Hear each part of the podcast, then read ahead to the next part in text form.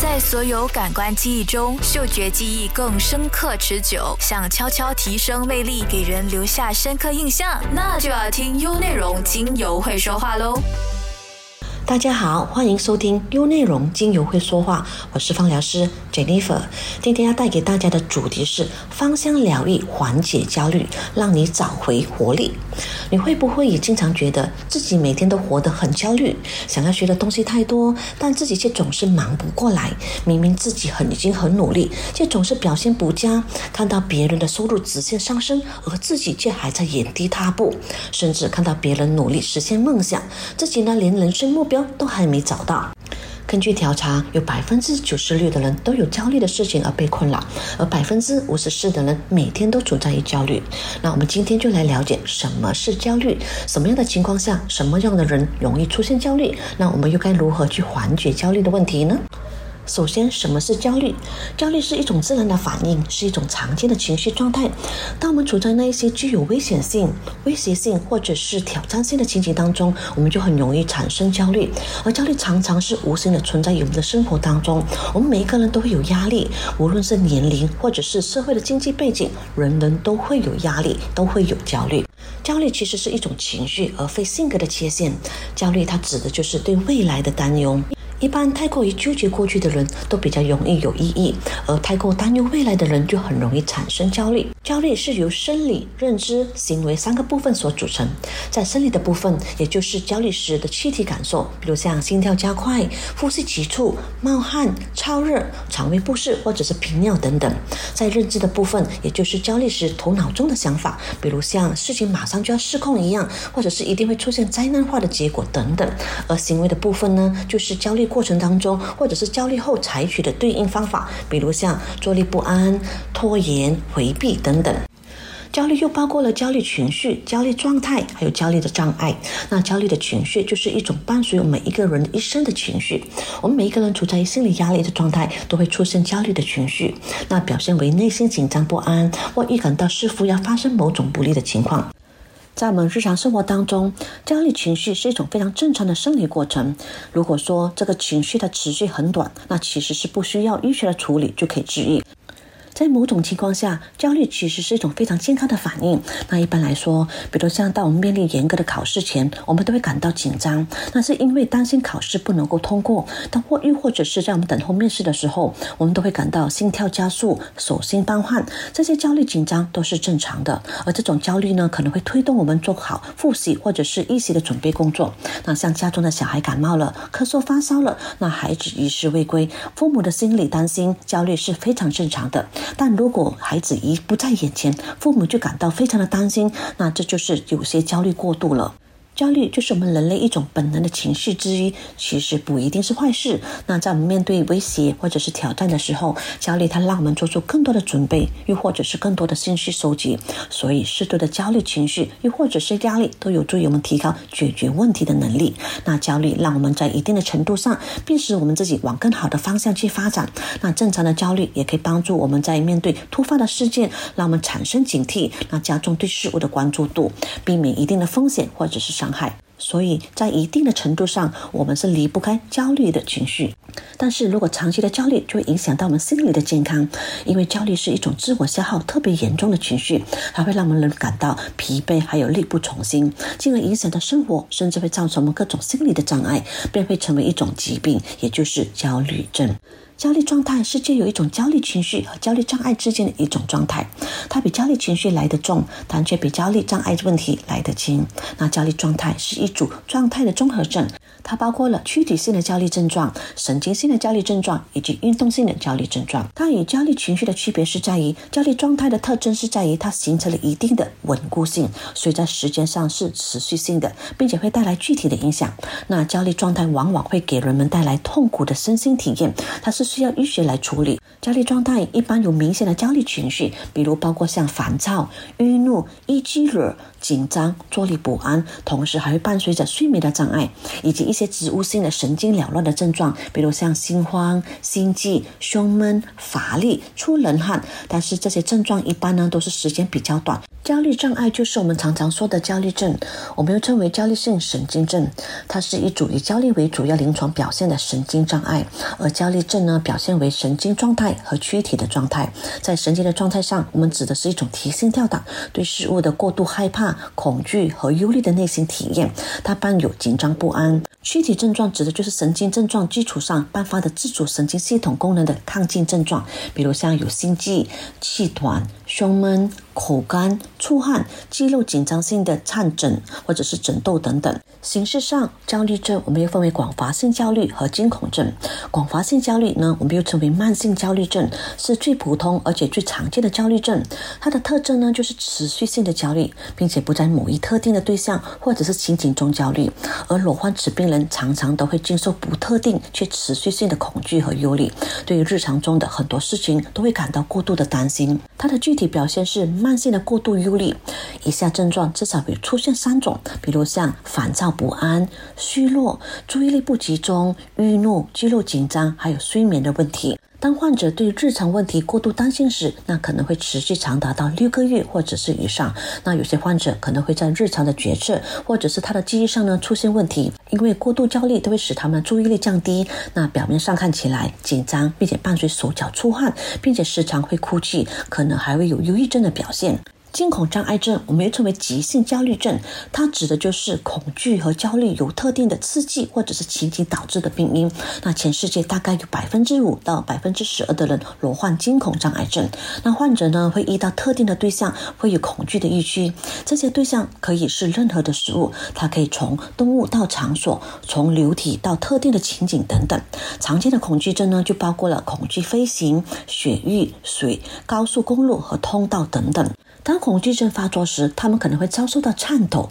气短、心跳加快等等。那人们通常知道他们的恐惧症出现时，并没有特定的危险，因此呢，也就不会需要这样的恐惧。但是，仍然有很多人遭受到特殊恐惧症的患者的病态呢，都为害怕，比如像社交恐惧症，他们害怕与人交流，或者是有严重的心悸，或者是晕眩。焦虑症是一种普遍的心理障碍，在女性中并发率呢比男性来得高。那焦虑症它可能导导致个体、家庭、社会、教育、职业或其他重要的领域的功能显著受损，那需要积极的进行来临床的处理。焦虑情绪、焦虑状态、焦虑症是患上焦虑症的一条路，但却不是必须或者是唯一的途径。患上焦虑症可能有很多途径，甚至没有任何明确的原因。他无需经历焦虑情绪、焦虑状态的演变，也可以直接变成焦虑症。焦虑状态到焦虑症之间，并不会像焦虑情绪到焦虑状态那样可以自然的跨越或者是转换。那一般情况之下呢，焦虑状态并不会随便加重到焦虑症状的程度，而是很多人呢只会在长期处在于焦虑的状态之中，可能是几年或者十年等等。那焦虑状态一旦转变为焦虑症时，那患者原先所焦虑的内容，包括说他紧张担心的事情呢，突然都可能会变得无关紧要了。那引发焦虑症的原因有很多。为什么焦虑这种情绪如此的频繁？这是因为我们对自己有要求、有期待，这本来是件好事。但是在现实、社会、家庭等的诸多来自于外界的期待和压力的面前，我们就陷入了一种越努力越焦虑的死循环。引发焦虑症的原因有很多方面，它有可能来自于生活、工作、学习、情感等的外在因素，它也可能是来自于身体等的生理方面的因素。那焦虑症形成的原因一，过去长期的累积，比如说环境或者是。遗传因素，环境的因素包括童年曾有一段不愉快的经历或者是创伤。如果说儿童他曾经受过虐待，或者经历过创伤，或者是目睹过创伤的事件，那么他们的人生当中，在某一个时间患上焦虑障碍的风险就会更高。那有经历过创伤事件的成人，也可能会患上焦虑障碍。研究者也发现，成年后遭受过惊恐发作或者是患有焦虑恐惧症的人，通常他们的童年时期都曾有过分离焦虑症，又或者是孩童时期遭受过虐。待的经历，遗传因素一般指的就是家庭成员当中曾有过精神病史，又或者是贫穷，都有可能是焦虑症危险的因子。那焦虑倾向于发生于家庭成员中。那医生认为这种趋势有的是遗传性的，但也可能是与患有焦虑症的人生活在一起所习得的。长时间累积的压力，比如像一件大事，或者是多个较小生活压力不断的累积，比如像亲人去世、工作压力，或者是总是担心财务的状况，都有可能引发过度的焦虑。如果压力在一段时间内持续不减，那压力就可能会累积下来。焦虑症形成原因二：生理原因。生理原因指的是身体或者是大脑生理失衡，或者是神经系统异常，主要包括了肾上腺激素突增、神经系统过分的敏感、脑神经通路异常等的方面。此外，患有过度的换气综合症、低血糖、甲状腺机能亢奋、二尖瓣脱垂、金钱症候群、内耳病症等的人都容易导致惊恐发作或者是焦虑。那一般疾病或者是药物使用或者是停止，也可能导致焦虑。可引起焦虑一般的疾病包括像心血管系统疾病，如心力衰竭和心律失常；内分泌疾病，如像肾上腺功能亢进或者是甲状腺功能亢进；而呼吸系统疾病呢，就包括像哮喘或者是慢性阻塞的心肺炎，甚至发烧也可能引起焦虑。那疾病所引起的压力，存在于某种健康的状况，又或者是患有严重的疾病，导致对治疗或者是对未来人生等的问题感到特别的焦虑。那有抑郁症等的其他心理健康疾病的人群。通常也会伴随有焦虑的障碍。焦虑症形成原因三，比如说他们可来自于短期或者是突发性的原因，比如说像人们对于这场疫情的恐惧，对于死亡的恐惧，对未知的恐惧，他们不知道未来会面临什么，因而恐慌而不安，或者压力来自于对于升学的压力、买房的压力、婚嫁的压力等等，或者是高压的生活方式，找不到生活的意义，或者是缺乏人生目标的意识等等，还有下面一些社会的原因，现在的人总是离不开智能手机，在这个数字化的。时代，全世界的大事都会涌入我们的手机当中。那虽然我们比以往交流的更多，但却往往比以往来的更加孤独。因为人类都需要通过感官进行交流的，无论是在触摸、眼神、嗅觉或者其他的联系，比如说笑，甚至眼泪，这些都是数字交流当中无法被替代的。再来，人们对健康的忧虑也越来越普遍了，这一方面也反映了我们对健康有更多的认识，但也可能会让我们患上语病症。那医院里常常就有看到这样的一群人，在检查结果还没出来前，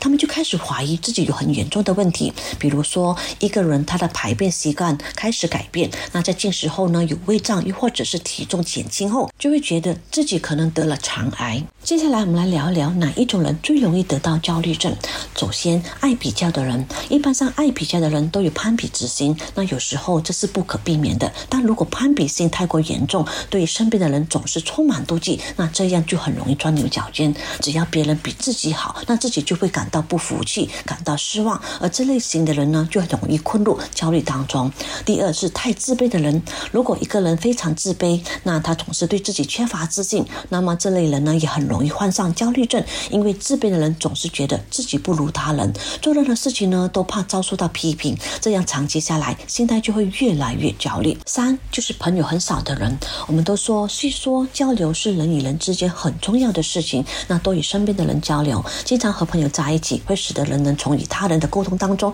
释放一些不好的情绪。但是如果是朋友太少的人呢？这类人呢，平时有烦心事时就找不到人倾诉，那就只好将心事呢堆在心里。那当然，不好的情绪得不到宣泄，长期累积下来，也非常容易产生焦虑不安。第四就是家庭不和谐的人，比如说单亲家庭，或者是家中存有家暴等不和谐事情的人。那在日常的家庭，因为环境的影响，内心呢常常都会处在苦闷挣扎当中，长期下来也会容易产生焦虑的心情。第五就是个性偏执或者是性格顽固的人，那他们一般呢对事物的看法或者是做法呢都有自己坚守的态度，他们多数呢不愿意接受他人给予的意见或者是指点。如果说身边的人和自己对着干呢，他们就会愤怒不安，这样的人也非常容易患上焦虑症。那如果说任由这些负面的情绪继续的累积下去，就很容易会导致严重的心理疾病。所以懂得如何自我排解负面的情绪是非常重要的。在各类的精神障碍疾病当中，焦虑症和抑郁症是一样的，而焦虑症呢也是一种慢性的心理疾病，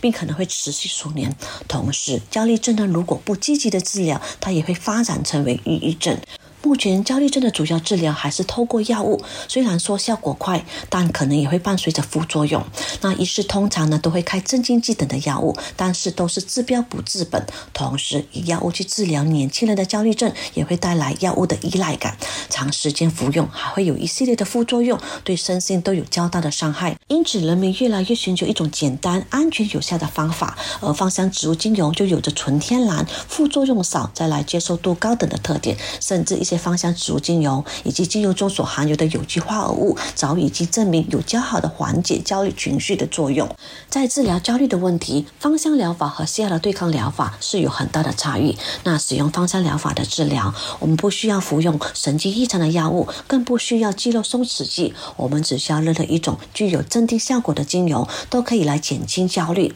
那芳疗师还要必须要根据患者的人格特质、他的生活形态，包括他的生活背景、焦虑的来源以及个人对香味的偏好等的条件，再做出最适合的精油。患者个人的香味偏好其实呢是含有许多信息。那一般而言，那患者自己选择的精油，通常呢都已经透露了患者本身的生活现状。由于这种综合的信息，再加上我们的诊断，那往往会比方疗师的直接或者是患者交谈的收获来得多。那许多精油虽然都有镇定的效果，但各自的效果和影响都不一样。因此呢，我们要视患者的情况，再选出最恰当的精油，那才能使得各种精油有最出色的表现和机会。芳香植物能够缓解焦虑，帮我们找回自信和活力。现在的生活节奏快，由于竞争激烈，人们对于身心常常处在超负荷的状态，尤其是女性，需要应对的生理以及心理方面的问题更为复杂，更加容易产生焦虑和精神抑郁。对这部分人来说，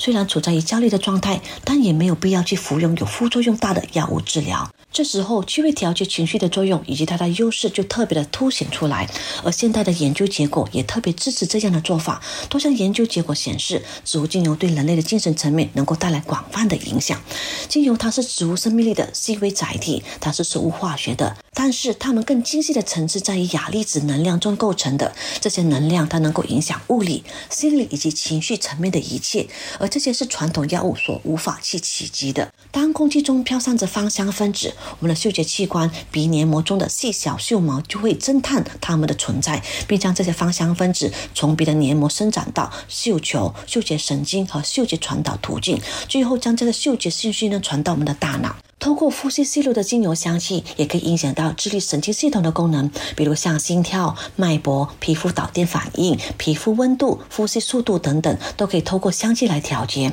它也可以透过皮肤、我们的肺、血液、消化系统、神经系统来影响人体。有些不是在物质层面，而是在精神层面。许多精油与我们体内的快乐因子有关，比如它可以触发血清素和多巴胺，透过嗅闻、按摩后启开大脑开关。精油不仅影响神经传导物质，并且进入脑内后更大的区域，如下丘脑、杏仁核、脑垂体、松果体等等。这些区域呢，对嗅觉冲动有高度的敏感，并能够影响内在的心理、情绪层面的平衡。但有一点要相当重要的，就是在一级精油扩香时，能够带给我们无味的效果。虽然下述配方能够抚平焦虑，有很不错的成绩，但请谨记，它并不是对所有的人都能够起到效果。举例说明，杏仁核它位于大脑边缘系统的深处，而大脑边缘系统这里呢，就是控制我们记忆和情绪的中心。在处理情绪的过程当中，杏仁核它会特别的活跃，它记录着我们的惊恐、恐惧等的各种反应。那本质上来说，杏仁核它在提醒我们注意危险，激发我们的战斗、逃跑或者终止反应，以及在遇到威胁时采取行动。直到一九八九年，人们才发现杏仁核在储存或者释放情感创伤的时候所发挥的重要的作用。作用，尤其是在气味触发相关腺体上有着重要的影响。吸吻精油是一种方法，这能够抵抗抑郁，能够摆脱创伤的经历。随着时间的推移，精油中的特殊香气能够打破操作性条件的反射，能够抵消固有的习惯，而这些习惯呢，会或多或少都会导致焦虑或者是抑郁。利用精油进行按摩也是治疗焦虑症的重要方法之一。按摩是一种最直接表达关怀的方式，我们不需要用任何的言语就能够让患者感到安全感，或者是被爱或者关心。患者平时如果在家中也能够利用精油来进行芳香泡澡，也是对整个疗程有很大的帮助。特别适合有失眠症状的人。如果患者特别喜欢他们在疗程当中使用的某种精油的香味，你也可以鼓励患者将这些精油当做个人的香水来使用，又或者是在房间。中喷洒适量的精油来当做室内的芳香剂，让精油的影响力延续不断。在疗诊室之外呢，也能够持续进行芳香治疗。芳香疗法为情绪减压美妙的地方，就是在于利用气味与情绪之间的连接关系，还用特定的气味影响情绪，进而消减压力和紧张。人体对不同的香味感知反应是不一样的，心悦宜人的味道会下意识地引发情绪脑里所储存的正面情绪，而恶心不愉快的气味会引发负面情绪。二零一四年的一项研究显示，对抗焦虑药与痴呆药之间存在的联系关系。因此，对于芳疗师来说，如今比以往任何时候都能够有理由研究精油所提振精神的功效。研究表明，这三种精油可以帮助维持健康的情绪。第一种就是佛手柑精油。佛手柑精油是一种增强情绪的植物精油，许多柑橘类精油也因为提振作用而闻名，但佛手柑精油它的提振功效尤其强大。关于佛手柑精油的镇定以及鼓舞的作用，是许多历史和医师报道，但也有科学研究支持这些主张。二零一四年，对于五十八名临终关怀者进行研究，得出了一些有趣的结论。那针对临终关怀者，每天接受一次手部按摩，持续一周，那并用甜杏仁油来稀释佛手柑精油，混合至一点五帕的浓度。那精油混合由以下同等的比例的精油所组成，却包括了佛手柑、乳香、薰衣草。研究结果发现，所有接受芳香疗法手部按摩的患者都减少了疼痛和抑郁感。但是这项研究并没有单独的对精油进行测试。那这项研究表明，使用这种特定的精油混合配方来进行芳香按摩，比单一精油按摩更有有效的减缓疼痛和愉悦感。那下一步就是将类似的研究中测试每一个精油。二零一一年，在台湾进行了一项研究，提供了更加清晰、更加有力的证据。而作者选择了一些小学老师，而这些老师呢，工作压力都很大。作为实验方法，让他们去嗅闻了佛手柑精油。他们专注于记录并且理解生理压力的讯号。那研究人员发现，即便是每周只吸入佛手柑精油，或者是扩香十分钟，也能够明显的降低血压和心率，并使自主神经活动属于平衡。此外，研究也发现，患有中度或者是高度焦虑者参与者，比患有轻度焦虑者的受益更加多。下面这种花香型的精油混合配方，可以帮助客户应对压力或者是悲伤还有焦虑的情绪。那配方当中就包括薰衣草精油五滴，依兰依兰精油三滴，佛手柑精油两滴。混合这些精油，可以在浴缸中加入三滴，或者是每一天一次洗手或者洗脚时使用。将这种配方再添加到液体的肥皂中，并每天在沐浴时。使用它也是一种不错的选择。第二种就是快乐鼠尾草精油，它的英文名称 Clary 源自于拉丁 Scala，意思就是净化、有解脱、释放的意思。它散发的味道给人幸福的愉悦。快乐鼠尾草精油，它可以清除我们情绪中的乌云，因为在传统上呢，它就是以提升还有欢乐的作用而闻名。我们可以建议在睡前扩香，又或者是添加在浴缸中，以放松身心、恢复体力。在二零一零年，一项对大老鼠研究表明，快乐鼠尾草精油具有提神的作用，这表明它可能。对应抑郁或者是焦虑症有用的整体疗法。那此外，在二零一三年，一项随机对照的研究表明，快乐鼠尾草精油它可能比薰衣草精油更加有用。它可以减轻接受尿动力学评估的女性患者的压力。为大家来介绍这种令人放松的沐浴配方。配方当中就包括快乐鼠尾草精油三滴，依兰依兰精油两滴。混合精油后，将它加入沐浴液当中，让它充分的混合均匀。然后呢，就可以让你沉溺在美妙而轻松的。泡澡中。第三就是真正薰衣草精油。真正薰衣草精油，它不仅散发着柔美的味道，而且是一种用途极为广泛的药草和精油。它具有许多的实际用途，包括了害虫的防治、健康的睡眠，当然还可以来促进平和的心情。在一项小型但相关的双盲实验当中，让轻度或者是中度的抑郁患者在每天接受六十滴薰衣草定剂后，都有出现有效的改善。那研究也表明，薰衣草精油可能会有替代其他用于焦虑症的常见具有。潜在成瘾性的神经活性药物，除了佛手柑、快乐鼠尾草，还有真正薰衣草精油是维持健康情绪的几家精油之外，那其实还有很多精油都具有镇静、改善您的情绪。比如像葡萄柚精油，在研究发现，吸闻葡萄柚精油它能够刺激交感神经的活动，并且增加血浆中的肾上腺素。葡萄柚的香气还能够影响自律神经系统的活动，它能够有效的促进脂肪的分解，还有新陈代谢。因此，葡萄柚精油它有降低体重，是稳定的瘦身精油。那葡萄柚精油还能够透过组织胺受体来刺激白脂肪组织的交感神经活动。再来就是具有阳光般能量的甜橙精油，它具有镇定以及抗焦虑的作用。一项特别针对以甜橙精油进行芳香疗法按摩的研究发现，那疗程的镇定效果更多来自于嗅觉、认知的影响，而不是直接透过按摩对身体系统的造成影响。当我们感到焦虑过度，或者是情绪烦躁时，或者是被焦虑情绪控制时，思想无法集中，此时你就去需要葡萄柚精油，还有甜橙精油来缓解紧张和不安的情绪，让我们的身心都能够充满满足。你可以扩香以下的配方：那葡萄柚精油两滴，甜橙精油两滴。对于有社交焦虑的朋友，可以试用以下的配方，可以帮助你在社交场合中更加有自信。配方包括罗勒精油四滴，佛手柑精油三滴，薰衣草精油一滴。我们可以扩香的方式，首先你可以选择这个随身式的扩香配件，在你参加任何使你感到焦虑的活动时，就可以带着随身式的扩香配件，会对你有非常的帮助。我们可以试试这个香氛项链，再来就是雾化扩香仪。如果说随身扩香配件不是个很好的选择，那或许你可以在参加社交活动前使用这个雾化扩香仪来扩香这个配方。再来就是选择车用插头式的扩香机，也是一种不错的选择。也就是在你前往活动的路途当中，在车上呢扩香这个配方。社交焦虑是非常个人化的经验，所以能够透过体验来找出能够无味的心灵的精油。